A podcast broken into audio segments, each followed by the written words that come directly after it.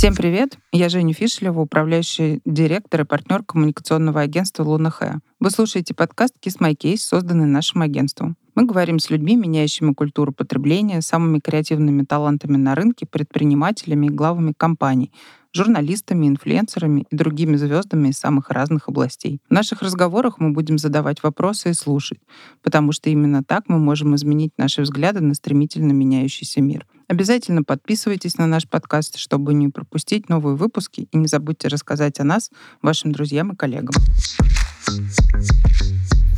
И сегодня говорим о рынке digital-технологий в медиа с Иваном Парышевым, основателем и CEO стартапа AstraLab, технологической платформы инновационных digital-форматов. Ваня, привет. Женя, привет. Рад, что мы сегодня здесь поговорим о технологиях. У меня будет первый и, наверное, самый открытый вопрос для тебя в сегодняшней беседе. Уверен, что нашим слушателям очень важно понять, кто вы, что вы и что имеется в виду. Каким бизнесом вы занимаетесь и какой технологией вы владеете. Расскажи, пожалуйста, про это. У нас интересный бизнес. Это такая рекламная технологическая платформа, но с таким очень интересным наполнением. Это наполнение резонирует, наверное, мне самому как основателю, потому что у меня такой богатый бэкграунд из разных направлений. У меня был свой бизнес, потом этот свой бизнес перетрансформировал меня в а, большое сетевое рекламное агентство международное. Видя весь рекламный рынок целиком, я понимал, что одно из, наверное, самых интересных, быстро меняющихся и растущих направлений — это рекламные технологии.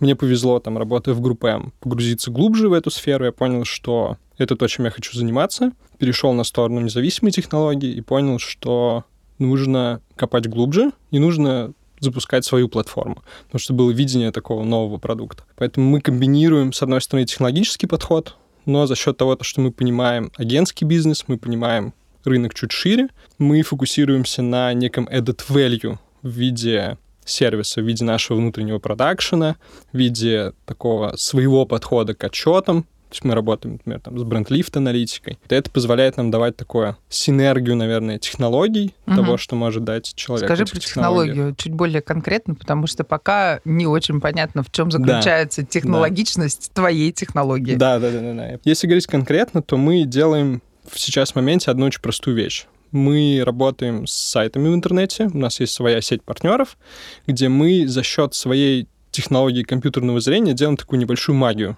Наша машинка понимает, на что конкретно сейчас смотрит человек. Например, есть статья, да, с подборкой зимнего отдыха, например, да, угу. и мы можем понять, что на конкретной фотографии, ну, расположена, например, фотография сноубордиста, и это статья, в которой идет упоминание там, горнолыжного отдыха. Вот наша система компьютерного зрения понимает, что на фотографии сноубордист, что в тексте речь идет, например, о курорте в Сочи, и под это система подстраивает рекламу. То есть мы делаем такую гиперрелевантную рекламу, mm-hmm. и что важно, мы ее делаем не просто на каком-то классическом месте, где ее никто не видит, потому что баннерная слепота, стандартная реклама приелась, мы размещаем рекламу прямо поверх фотографий. Mm-hmm. Вот. Мы работаем и делаем это в России уже два года, два с половиной года. Ну, то есть наше портфолио это где-то три сотни брендов примерно. Мы работаем например, с LVMH, с Google, с PepsiCo, с Volkswagen Group, с Visa, с VTB, с Ferrero. То есть у нас очень большой пул клиентов. Uh-huh. В основном это все такие большие, крупные рекламодатели, потому что им более актуален вот этот брендинг и имидж. Но в целом продукт сейчас как бы трансформируется. Мы смотрим много новых ниш. Наша основная идея продукта, она про то, чтобы давать некие новые рекламные места, где бренд может выйти вне классической проблемы вот этой баннерной слепоты. То есть сделать так, чтобы реклама была заметной, и за счет нашего собственного продакшена вовлечь человека в диалог. То есть чтобы это был не просто показ, да, uh-huh. где просто бренд вышел и что-то сказал, а чтобы было какое-то взаимодействие. И при этом оно было более массовым и более гибким за счет того, что это не внутри какой-то платформы, как, например, Facebook, да, а в открытом интернете. А есть э, при этом у тебя какая-то статистика за эти два года, какие площадки работают наиболее эффективно, ну и вообще показатели эффективности, mm-hmm. собственно, как таковые? Наш главный KPI, к которому мы пришли ну, где-то через полгода после старта, мы поняли, что мериться классическими медийными KPI не совсем правильно. Мы поняли, что надо идти в сторону маркетинговых KPI, и поняли, что наша главная задача — это сделать так, чтобы человек помнил рекламу. Поэтому мы запартнерились с компанией Тибурон, чтобы мерить итоговый реальный бренд-лифт. То есть мы после рекламной кампании опрашиваем выборку тех, кто контактировал с нашей рекламой, тех, кто не контактировал, и мы увидим вот этот лифт знания. Лучше всего это работает для категорий, например, там авто, да, угу. мы там видим самые лучшие приросты по знанию, потому что это такая очень, ну, активная категория. Понятно, что там это было до 2020 года в первую очередь, но там прям очень хорошие результаты роста. Угу.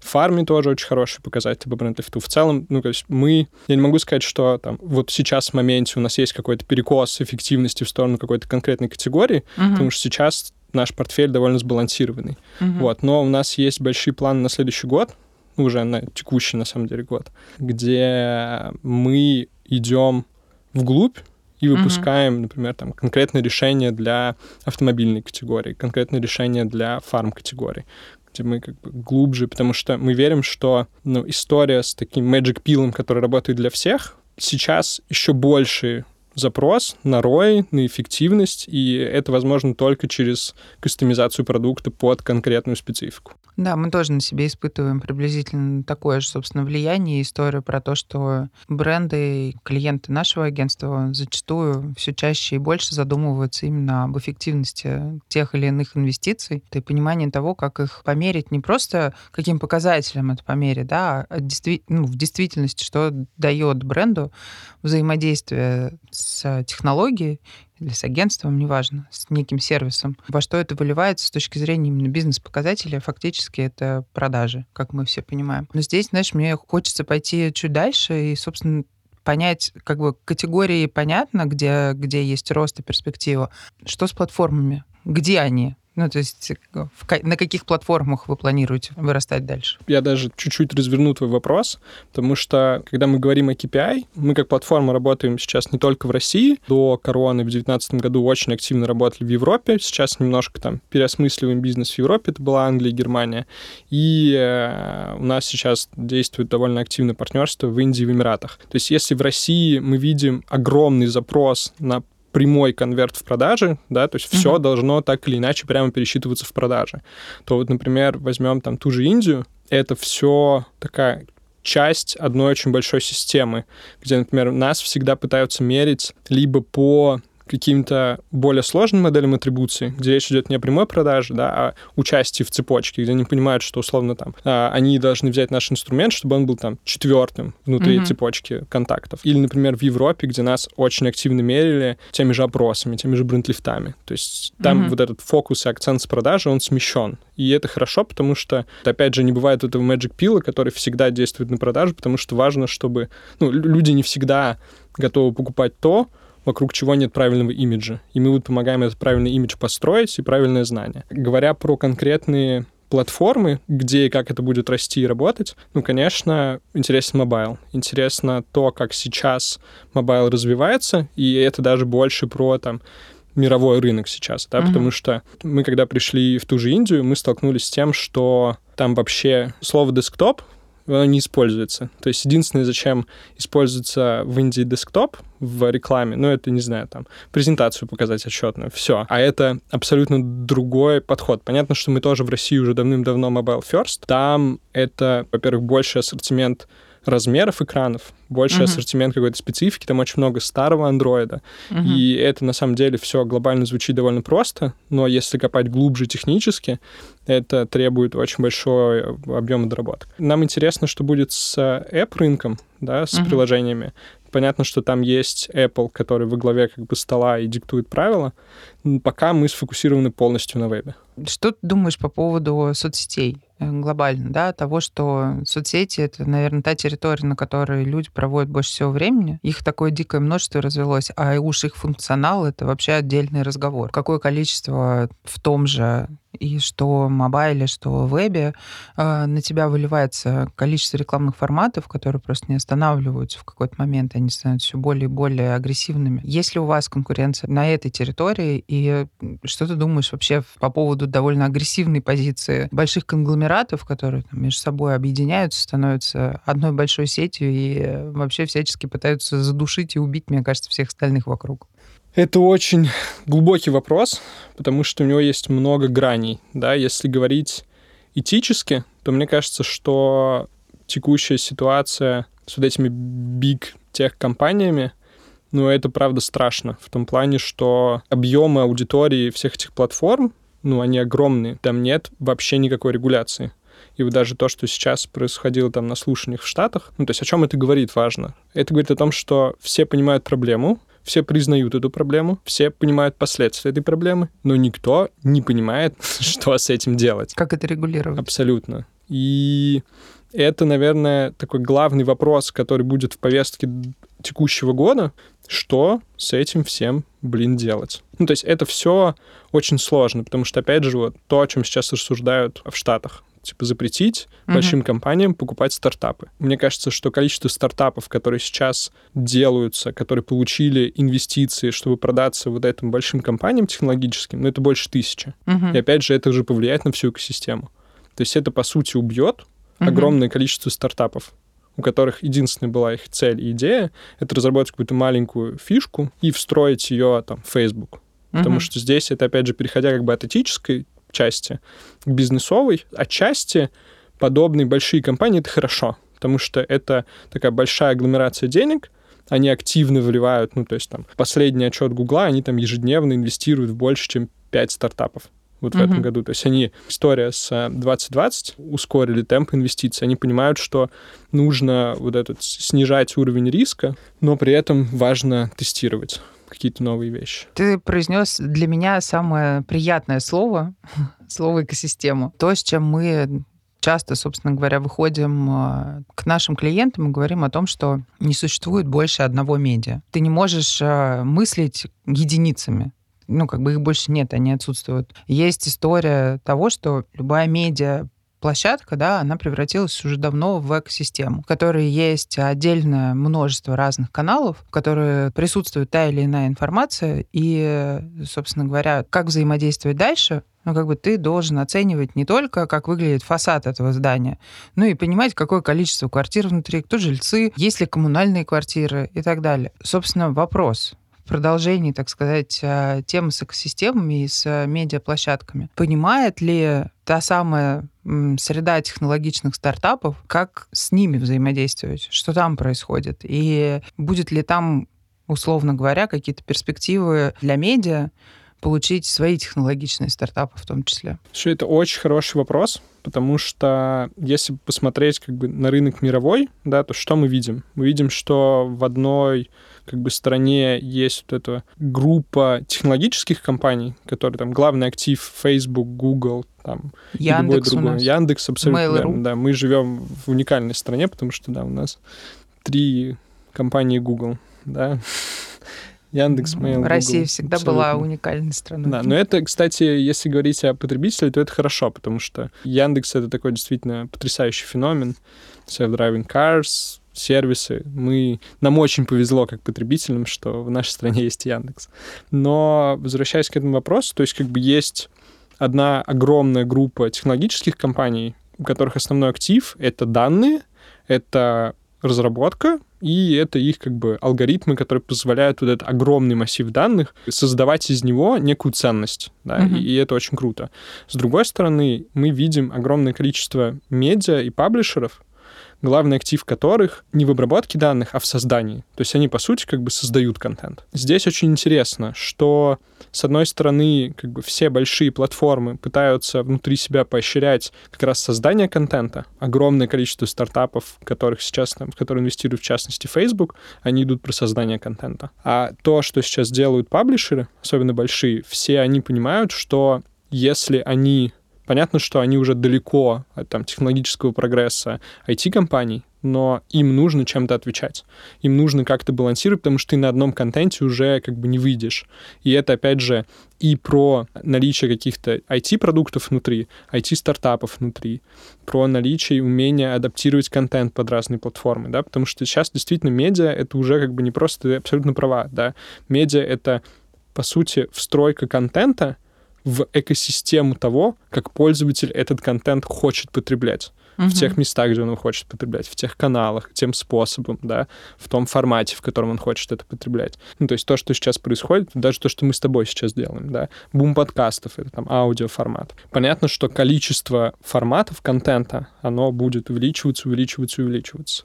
Но скорее это все пойдет через... То есть я верю, что следующее вот десятилетие, оно будет про то, что будет появляться еще больше стартапов, больше стартапов внутри медиа, больше стартапов для медиа, угу. потому что это будет действительно такое десятилетие, ну, скорее даже можно сказать, что борьбы, угу. потому что объективно, если смотреть Борьбы на кого с кем? IT-компании и медиа, потому что у них обострится... За стартапы?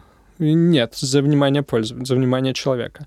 И понятно, что вряд ли они в какой-то момент сольются в синергии. Ну, то есть я не верю в то, что в какой-то момент IT-компании договорятся с медиа и будут вместе дружить. Угу. Скорее, у тех и у тех очень аппетитные инвесторы, которые хотят более агрессивных результатов. Мы с тобой еще говорили в ушедшем 2020 году про то, что все есть медиа, как в этой ситуации тогда быть? Да, что у тебя, с одной стороны, Яндекс — это вроде технологическая компания, и это платформа, и это куча возможностей, а с другой стороны, практически все продукты Яндекса так или иначе содержат медийный, контентный аспект. Да? Там в том же Яндекс.Го есть э, редакция, которая выдает тебе регулярно какой-то контент, который ты можешь потреблять в приложении, будучи как бы юзером, да, вообще в целом имея эту кнопочку у себя в телефоне и как-то соприкасаться каждый раз с этим.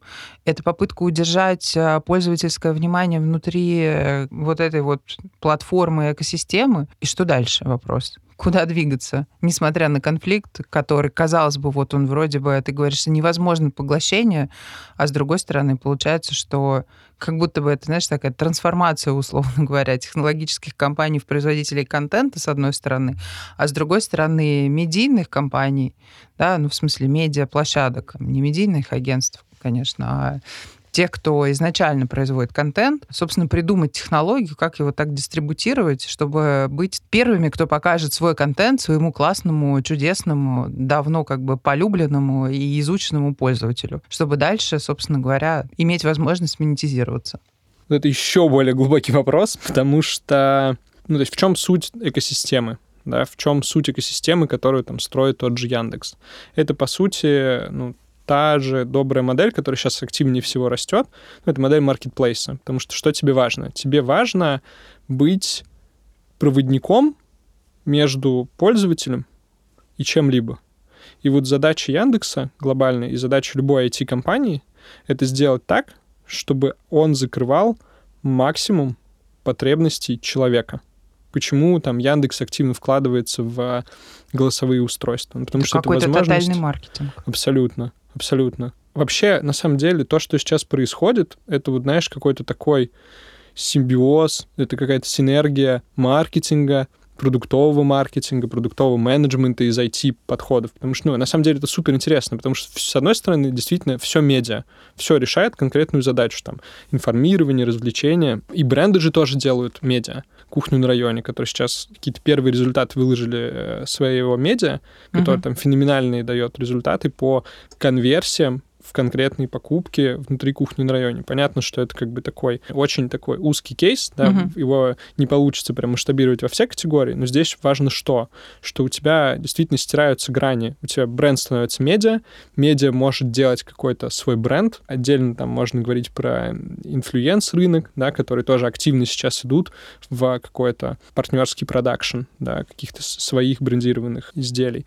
И здесь на самом деле интересно, куда это все придет. Это скорее будет такое очень мощное переосмысление, потому что, грубо говоря, последние 10 лет, ну вот, знаешь, это выглядит как рынок формировался, да, uh-huh. и все занимались там активной построением своей деревушечки. Ну, как бы Facebook занимался там внутри себя чем-то, да, там Яндекс занимался внутри себя чем-то, стартапы занимались внутри себя чем-то, там бренды занимались чем-то внутри себя, а сейчас все понимают, что действительно вот это все против всех глобально, потому mm-hmm. что внимание становится еще меньше, да, это вот то, что там знаменитая фраза Netflix, да, про то, что наш главный конкурент — это сон.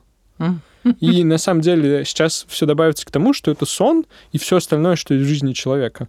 Ну, потому что глобально это все идет про экономику внимания, про то, чтобы завладеть этим вниманием пользователя и дальше его каким-то образом монетизировать, да, и дальше просто зависит от того, что, например, там, ты медиа, ну, то есть ты монетизируешь перепродажей, ты uh-huh. бренд, ты его монетизируешь прямой выгодой. Uh-huh. Ты, не знаю, IT-стартап, ты его монетизируешь тем, что ты ну, даешь какой-то added к этому вниманию, и дальше как бы и обращаешься к первым двум опциям. Вот. Поэтому на самом деле вот это будет такое размытие границ между всем. Но это очень круто, потому что здесь появятся какие-то новые подходы, новые бизнес-модели. Опять же, там, я искренне считаю, что то, что сейчас происходит внутри многих медиа, когда туда приходит старый добрый продуктовый мен- маркетинг и менеджмент, да, когда там customer journey map, подход, там, связанный с big job, с пониманием, как бы, какую конкретную потребность мы решаем, там, сегментацией, там, jobs to be done подход. Ну, то есть очень много правильных, интересных методологий, и это, по сути, приводит к тому, что маркетинг классический, да, он трансформируется и наслаивается на некий такой IT-подход, такой стартап-подход. А стартап-подход, он про что? Он про то, чтобы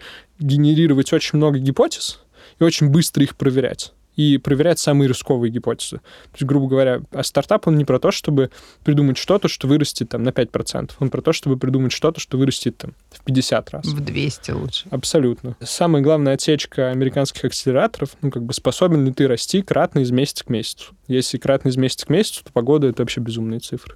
Да, для бизнеса это, конечно, очень крутая метрика в любом случае. И, ну, дает тебе определенные ориентиры. Хочется вернуться к маркетингу. В прошлом году как бы рынок получил довольно интенсивный сигнал со стороны всяких разных компаний. С, э, то, что мы с тобой обсуждали, историю того, что рекордное количество уволившихся или уволенных директоров по маркетингу, собственно говоря, вот в этой около сфере, среде, да? Как это можно трактовать? К чему этот сигнал? Он нам... О чем надо задуматься, получая такой сигнал со стороны большого рынка, да? Это пуш на что? Здесь несколько пушей. А, пуш лично для каждого из нас. Вот это, мне кажется, фраза, которую я слышал э, за последние месяцы, наверное, ну, раз 10, да, это возьмут ли нас будущее? О, Нужны да. ли мы этому будущему? Потому что это такой очень правильный значок, да, и очень такой правильный сигнал о том, что мир поменялся. И зачастую маркетинг не всегда этому изменившемуся миру отвечает. Понятно, что там эти цифры, этот тренд, он мировой, основа российского рекламного рынка, но это международные бренды. Если у тебя поменяется, условно, там, придет новый маркетинг-директор на глобальном уровне, то скорее он придет с каким-то своим виженом. Ну, то есть, скорее всего, главные причины роста этих цифр — это запрос на новый подход, запрос на новый vision, запрос на новые компетенции, да, mm-hmm. там, где-то это про какие-то новые технологии, потому что сейчас скорее даже знаешь что? Это в очередной раз такой, знаешь, отсыл к диджитализации и, наверное, к тому, что современные consumer ы тот человек, который вырастает в современного consumer а, он совершенно, ну, как бы, как будто бы управляется другими, ну, другими подходами, да? да. То есть там мы понимаем, что мы сегодня одни. Но там еще 10 лет пройдет, и мы выйдем из территории, когда наша покупательская способность оценивается как самая высокая, и, и в общем, что нам надо что-то бесконечно продавать. Вот. А подрастут новые, а за ними угу. еще новые. Угу. И вот те самые новые, новые-новые, они вообще, ну, как бы смотрят на мир совершенно по-другому. Они смотрят на мир через окошко мобайла. Они совершенно по-другому потребляют информацию.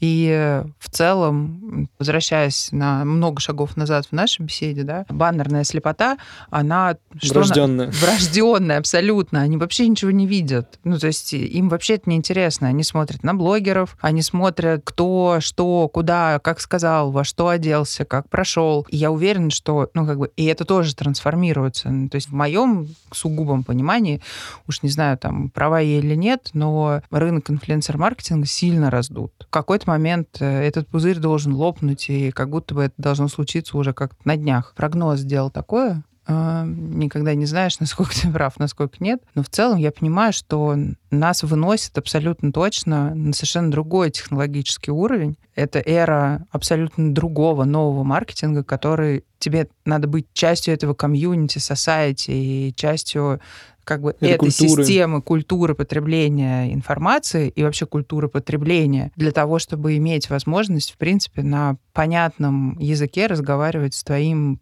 потенциальным сегодняшним покупателям? У меня здесь есть такой вижен, возможно, продиктован тем, что мы IT-стартап, но мне кажется, что в ближайшие годы ну, все то, что не впитает в себя какую-то технологическую часть. Вот мне кажется, сейчас, знаешь, в стартапах ну, как бы есть такое разделение, да, есть понятие там EdTech, это там Advertising Technologies, MarTech, Marketing Technologies. Вот мне кажется, главным шифтом будет тогда, когда вот это слово Technologies, оно уйдет, потому что все будет Technologies. Так же, как, знаешь, вот история с диджитализацией, ну все, она наступила, да, все теперь цифровое, цифровое mm-hmm. телевидение, цифровое радио, все, ну то есть цифра победила. И здесь интересно, как это дальше будет развиваться, потому что главное это что? Главное не просто, то есть скорее последние 10 лет они были о том, что был огромный бум новых технологий. Угу. И следующие 10 лет они будут скорее о том, как эти технологии правильно применять, как из них выжимать максимум. И это как раз и к вопросу о том, почему рекордные изменения там на позициях CMO, да, угу. почему люди не соответствуют каким-то ожиданиям компании или наоборот. Но глобально во всей этой истории, наверное, самым страшным было для меня в ушедшем году, это когда я общался с ребятами, которые у нас работают, ну и они рассказывали про тренды про VR, про AR, угу. про то, как сейчас. То есть это были такие глубинные интервью среди какого-то своего даже комьюнити, ну, то есть там довольно большая была выборка. И я, слушая их, почему мне было страшно, я, слушая их, осознал, что, блин, я даже уже их не понимаю. Хотя как бы у меня с ними не такой большой гэп в возрасте, угу. но я понимаю, что я уже мыслю как как бы то поколение, которое новое поколение не понимает. Потому что я не понимаю, как бы, как можно вот так функционировать. Почему есть поколение, для которого основной поисковик — это YouTube. И я понимаю, что я примеряю этот паттерн поведения на себя, я его не понимаю. И это такой, знаешь, как бы значок, такой звонок внутри, mm-hmm. типа, блин, тебе же нужно понимать этих людей, потому что ты должен под их паттерны строить бизнес, строить продукты. Mm-hmm. И это такой очень интересный вызов, потому что ты права, что мир очень сильно поменяется.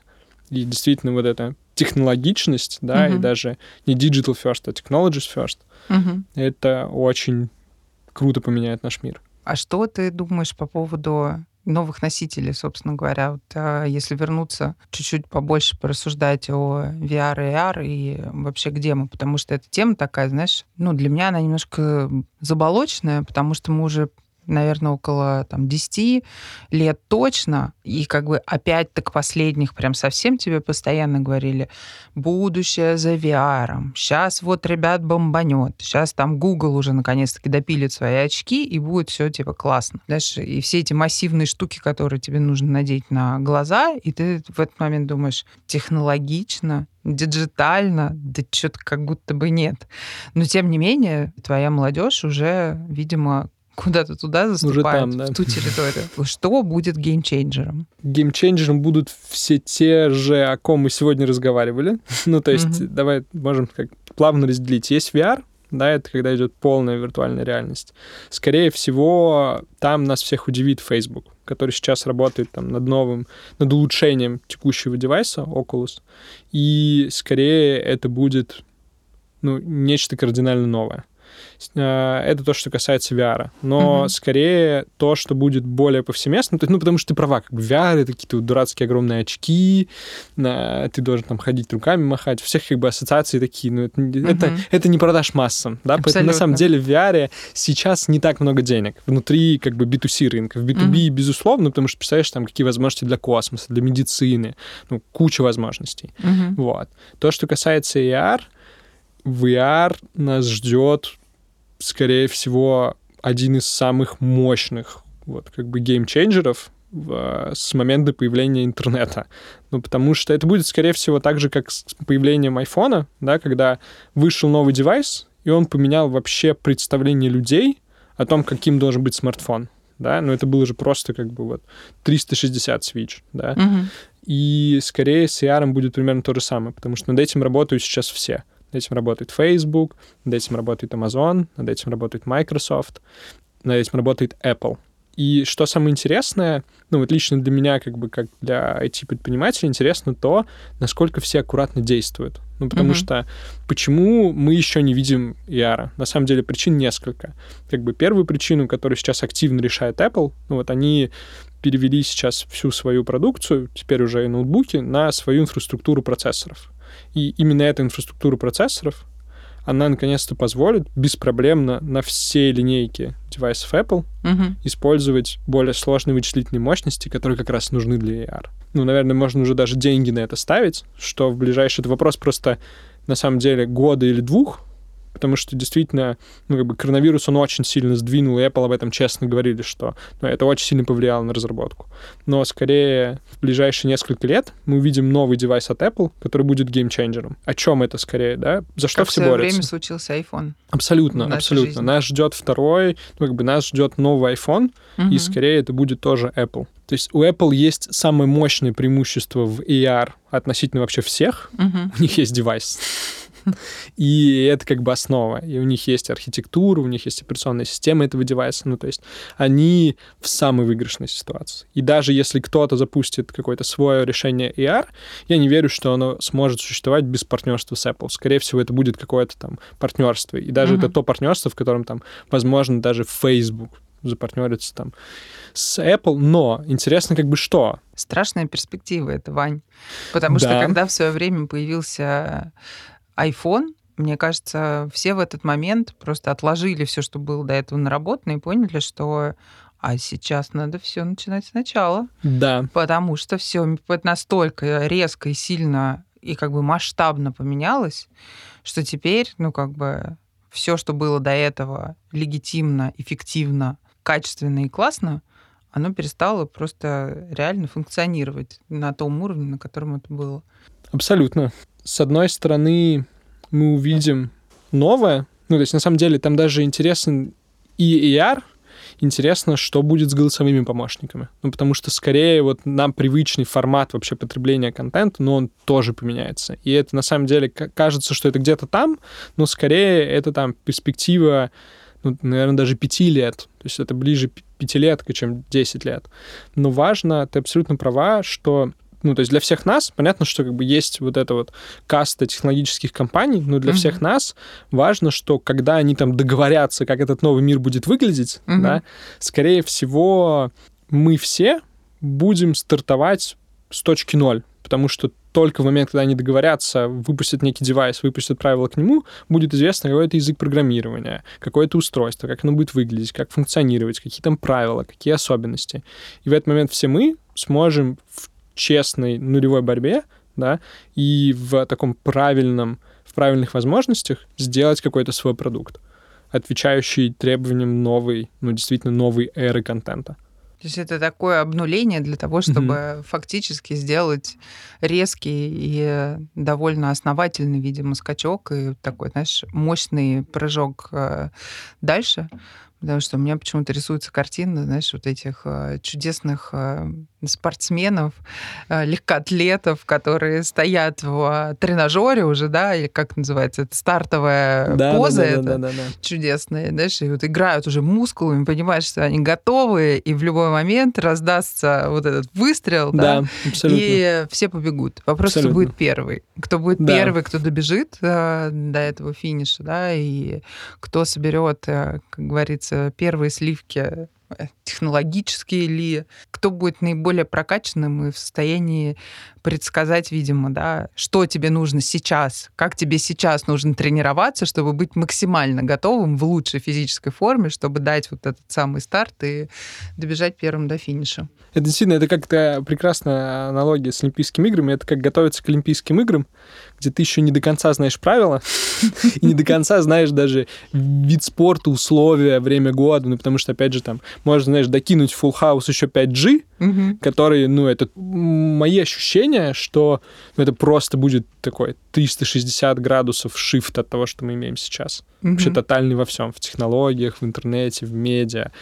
Вообще вот, вот если выписать как бы то, из чего сейчас состоит интернет, угу. да, будет тотальное переосмысление. Хороший зачин на наступивший год Прекрасно. Я надеюсь, что вы успеете накачать свои мускулы да. и быть в максимальной, так сказать, эффективной форме для того, чтобы сделать этот прорыв и добежать хотя бы в пятерке, например, со своей стартаповской 200, X200 в конце да. даже первого периода, например. Да. Вот. Спасибо тебе большое, что выделил время. А, классно поговорили, было интересно. Да, Жень, спасибо тебе, мне очень понравилось сегодняшний наш разговор. Спасибо. Надо продолжать. Да, да. Мы пойдем ждать новую волну, большую. Отлично. Ну все, классного начала года. Спасибо. На этом все. Это был подкаст Kiss My Case от коммуникационного агентства Луна Хэ. Я Женя Фишелева. Подписывайтесь на нас и пишите в комментариях, о чем бы вы хотели услышать в следующих выпусках. Пока.